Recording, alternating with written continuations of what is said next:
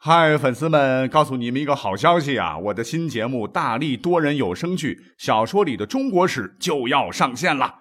想要了解新节目或者跟我互动聊天，赶快来加入 VIP 粉丝群，入群二维码就在本期节目的声音简介中。你也可以添加我的小号，拼音大历史加六零六 D A L I S H I 六零六，然后拉您入群，我在那儿等你。管他正史野史，这里只有大历史，大力讲的历史正在播出。大家好，欢迎收听本期节目。以前呢，有听友啊，老是给我留言啊，怪我为啥不讲清朝的事儿。那今天呢，我就来好好的讲一个清朝的专题好了。起因呢，是昨天我看了一个朋友圈转的这个历史类的文章，作者叫大叔爱吐槽。哎，这个大叔这个文字内容好搞笑啊！题目叫“皇帝看了要崩溃，清代垃圾奏折集锦”。哎，你别说，这个文章我要打满分哦。那清朝的皇帝我们都知道哈，基本上还是比较勤奋的。当皇帝那有个工作也很重要啊，也很辛苦，那就是要批阅奏章。那皇帝勤政啊，带来的后果就是每天要处理的公文相当相当的多呀。全国各地的奏折就像雪花般飘来，可能要从凌晨一直忙到晚上。其实呢，这也可以理解啊。你说你都当了皇上了哈，大权一把抓，累也是应该的。但如果要批阅的许多奏折是垃圾奏折，哎，我估计别看是皇帝，那也是人呐啊，那也会郁闷的。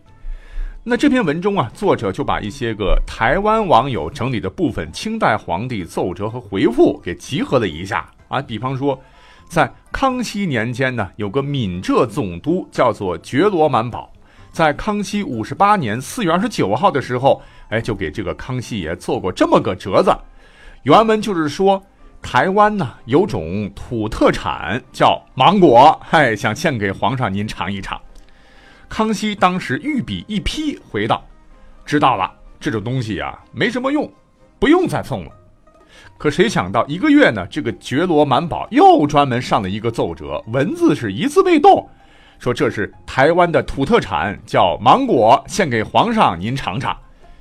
这皇帝这一次就有点不爽了啊，回道：“知道了啊，以前没看过芒果，本来想看一看啊，看了之后似乎又没什么用。”以后你就不要再送了。言外之意就是啰嗦个啥呀？让你别送了，你 T M 还还送什么送啊？闭嘴！那么在康熙五十六年十一月一号啊，有一位杭州织造啊，叫孙文成啊，他也写了个奏折给皇上啊。皇上看了以后也很无奈。奏折是这么写的：说法语寺住持圆寂，还有个人叫做裘兆鳌的文人，前段时间。也死了，啊！你想啊，皇帝是日理万机，国家这么大，每天发生多少大事，忙都忙不过来，这算是个啥事儿呢？这康熙大笔一挥啊，你呀，把你向朕请安的折子和这个奏折放在同一个封套里面，啥意思啊？那康熙其实也就是找个理由啊，言外话就是告诉他，朕的时间比黄金还珍贵，你这千里迢迢送来奏奏折啊，就说了这么点儿。这当地社会新闻，你欠收是吗？哎，要说这位孙文成大人也怪啊。那既然皇帝这么说了，那那我得挖空心思写点别的奏折啊，让他满意呀。哎，我呀，干脆向皇帝大大您请安，总没问题吧？我得跟皇帝交流思想感情啊，对吧？于是呢，这位孙大人给皇帝啊，是每月基本上都有一个奏折，内容呢就五个字儿。就像复读机一样，皇帝您好吧？哎，那那那你让皇帝咋说哈？要说没用啊，也有点用啊，起码老是还想着我，关心朕的健康啊。得了，您写你就写吧。好家伙啊！据档案馆资料显示，这哥们儿从康熙一直写到了雍正啊，少的每月奏一个折子，多的呃每个月几个折子，全都是这几个字儿：皇帝您好吗？皇帝您好吗？皇帝您好吗？皇帝您好吗？呃，连后来的雍正皇帝，哎，那算了吧，还是认真回复一下啊，朕很好，朕很好，朕很好，朕很好哈，点点点。可是因为这个孙文成的请安奏折太多了，皇帝都被搞糊涂了哈。有一回，孙文成大人忽然奏了一封天气和粮食价格的报告，请雍正过目。雍正直接就回复：“朕很好。”嗯，好像哪里不对啊？那么在康熙年间呢，还有个巡抚叫做赵弘燮啊，他给皇帝的奏折，真是逼得皇帝直接劝他啊，你呀甭来京城了。那么话说，在康熙五十年的二月二十四号啊，他给老皇帝奏折上说呀，想到京城给皇帝老人家过大寿，可否？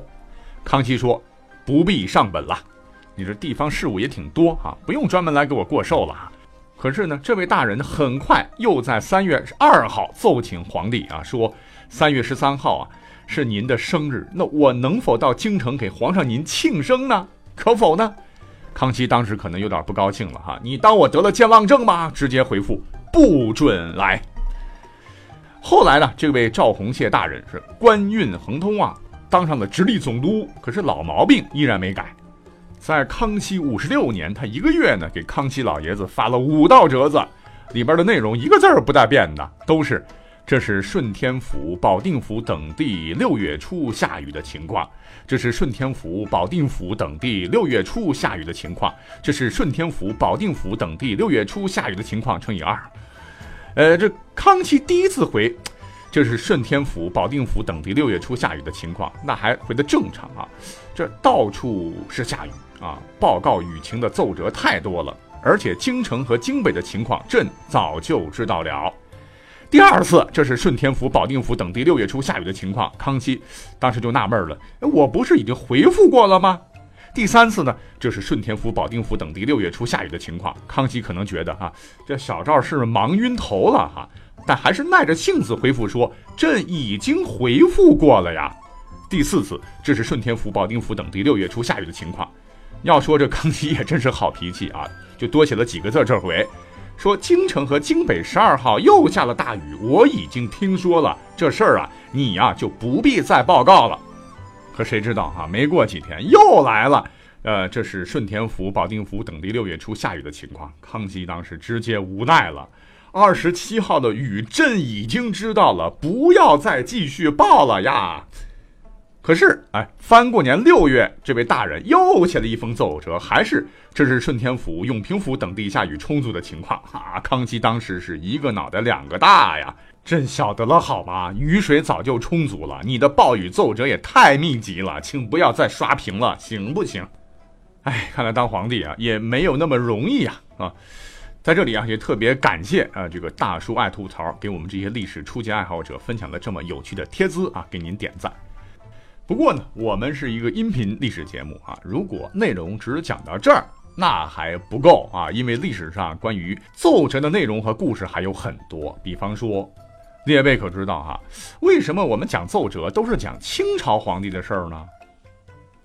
为什么呢？因为各位小伙伴可能啊，之前被一些个影视作品给误导了啊。您不信，您可以回忆一下。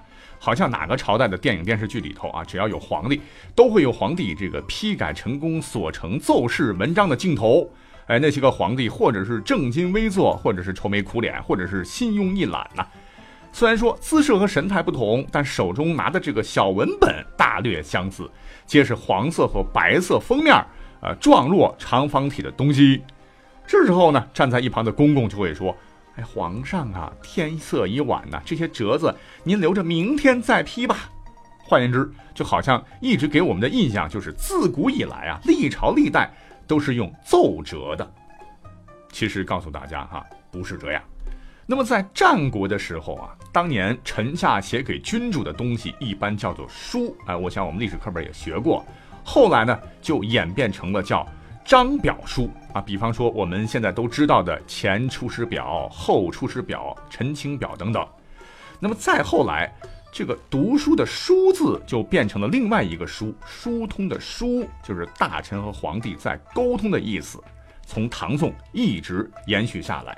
那到了明朝，官员上奏用的叫奏书或者是条陈啊，也并不是奏折呀。他们呢是以昂贵的丝绢做底，再把自个儿需要上奏的事儿呢，然后裱在上面啊，外表看起来很华丽啊，以自己的官衔来定色，有红、青、绿等颜色。可是等到满清入主中原之后呢，中原、江浙、湖广和四川等地丝织业发达的地方呢，遭到了空前打击，比如说蜀锦的生产基地几乎就被扫为了白地呀。曾经上千种这个蜀锦之花图样，最后只保留了一种，其余均被焚毁。那织户们也是十亡八九啊，这就造成了当时丝织业的大崩溃啊。那从顺治开始呢，就出现了奏折这种廉价的书写载体。哎，也就是说，奏折实际上它是一个专用名词，只有在清朝才可以用到它。而奏折制度，据考证啊，正是康熙当年定下来的。因为康熙帝很聪明啊，他当时很担心自个儿啊高高在上啊听不到底下真实的声音呐，出于保密，就让臣下就用现现在我们看到的大概是二十多公分高、十公分宽的纸本呢，把想表达的意思写完。那写完之后再把它折起来，折起来呢叫做密折，而每个纸本每一个边叫幅，每一幅有六行。它是严格的规范，有六行，每行是二十个字，二六一百二，哎，也就是百来字儿吧。那这两折在一起啊，叫一题，题目的题，一题的就是两百来个字儿，也就是两百多个字儿构成一个内容。但是呢，也有长一点的奏折会有两折、三折的啊，就像我们现在看到的这种折页一般。那您听明白了吗？啊，那这样的折页最终就构成了给皇帝上书的内容。那在这个时候，不管是公事还是私事呢，都必须用密折送到内宫。内宫专门有内奏事处，那这个内奏事处就专门接收密折，收好之后呢，放到一个盒子，把它锁好啊，然后送给皇帝。那么在这个中间呢，任何一个大臣想要在皇帝之前打开这个密盒或者是密折的话，那就是死罪呀。那这样一来，就能保证皇帝可以直接看到真实的动机了。不过哈，如果我们再宏观一点的话啊，纵观奏章制度史啊，那清朝的雍正一朝，绝对是历史上最有个性的一个时代。那从现今留下的一些奏折当中啊，我们也可以窥探到啊，雍正当年对奏折的回复，真是堪称刚毅与柔情并具的铁汉一枚。他曾经啊，在雍正二年，就是一七二四年，在批河南巡抚田文镜的奏折时啊，就任性的说。朕呐，就是这样的汉子；朕就是这样秉性；就是这样皇帝。尔等大臣若不负朕，朕再不负尔等也，免之。朕用人呐就是这样啊，赏罚分明。你们不负我，我也不会亏待你们的。好好干吧，同志们。那这样的内容呢，我之前也是讲过的，就不再赘述了哈。要听雍正爷的话，好好干吧，好好好干工作，好好去生活。但是好好干有个前提，也得好好休息，不是？那本期节目我就先讲到这里了啊，让我好好休息休息，我们下期再会吧。